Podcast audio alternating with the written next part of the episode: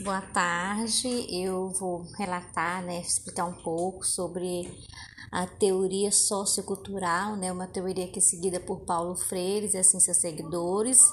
E como vem falando aqui da né, educação, ele vem problematizar e conscientizar essa forma de educar, né, a superação e também um, um ponto muito importante que a gente vê não só aqui na psicologia, mas na educação em geral, é superar a relação do opressor oprimido.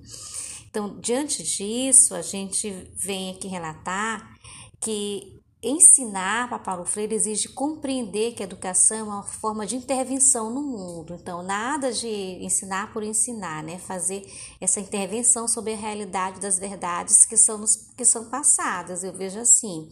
E tem como principal inspirador Paulo Freire, né? Dentro desse contexto, a gente vê depois a Segunda Guerra, né? Que vem é, já surgir né, essa democracia da cultura.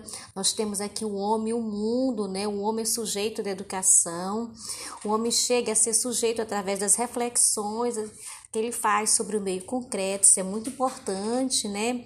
O homem é um ser situado no mundo e com o mundo, nada dessa separação, né? Portanto, não pode ser avaliado sem seu contexto, a inserção no mundo que ele é avaliado, né? Hoje a gente fala muito de multiculturalismo, então isso é muito importante, ele já vem, né? Sociedade e cultura. O homem cria cultura para Paulo Freire na medida em que ele se, vai se integrando às condições do seu contexto de vida. E a história nesse ponto é muito importante, né? Aí ele tem o um conhecimento na elaboração e o desenvolvimento do conhecimento, na verdade, eles estão ligados ao processo de conscientização. E, e, a educação nessa corrente, nós temos que o homem está nessa abordagem, é sujeito à educação, pois ela é através dela que ele vai refletir sobre o homem e pela análise do meio da vida desse homem concreto. Quer dizer, só a educação vai libertar através dessa verdadeira, né, dessa verdadeira reflexão sobre sua condição social e até mesmo educacional que é passada. Então, o homem não, é, ele não é, participava historicamente da, né, antes da sociedade, então ele precisa transformar essa, essa realidade, né? E ter condições de tomar consciência dessa realidade. Eu vejo que é um ponto muito importante. A educação transformando aí, né? Pela capacidade dessa transformação. Então, a educação aqui, ela é um processo e é um contexto, e, é um contexto necessário para a conscientização. Então, a, a escola aqui ela é, tem um, um poder muito amplo, né? que é nesse contexto, não só a escola, a gente faz os professores, todos envolvidos. O ensino-aprendizagem é entendido como sentido global, é, onde vai procurar a superação da relação do oprimido e opressor. E aí, aí nós temos aqui esse professor-aluno dentro de uma, uma coisa, uma relação horizontal, né, que é necessário nesse feedback entre o que ele está vendo, o que está apresentando para este aluno.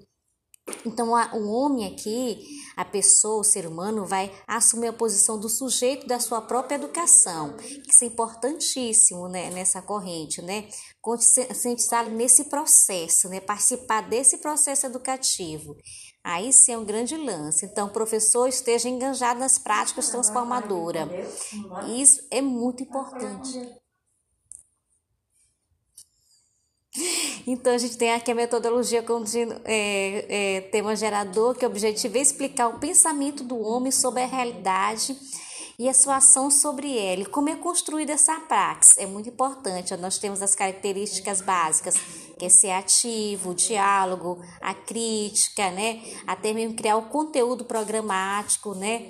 Para ele poder decodificar avaliação é um processo, é uma autoavaliação, isso é muito importante. Então, é aqui que nós vemos, nós vemos dessa condição, né?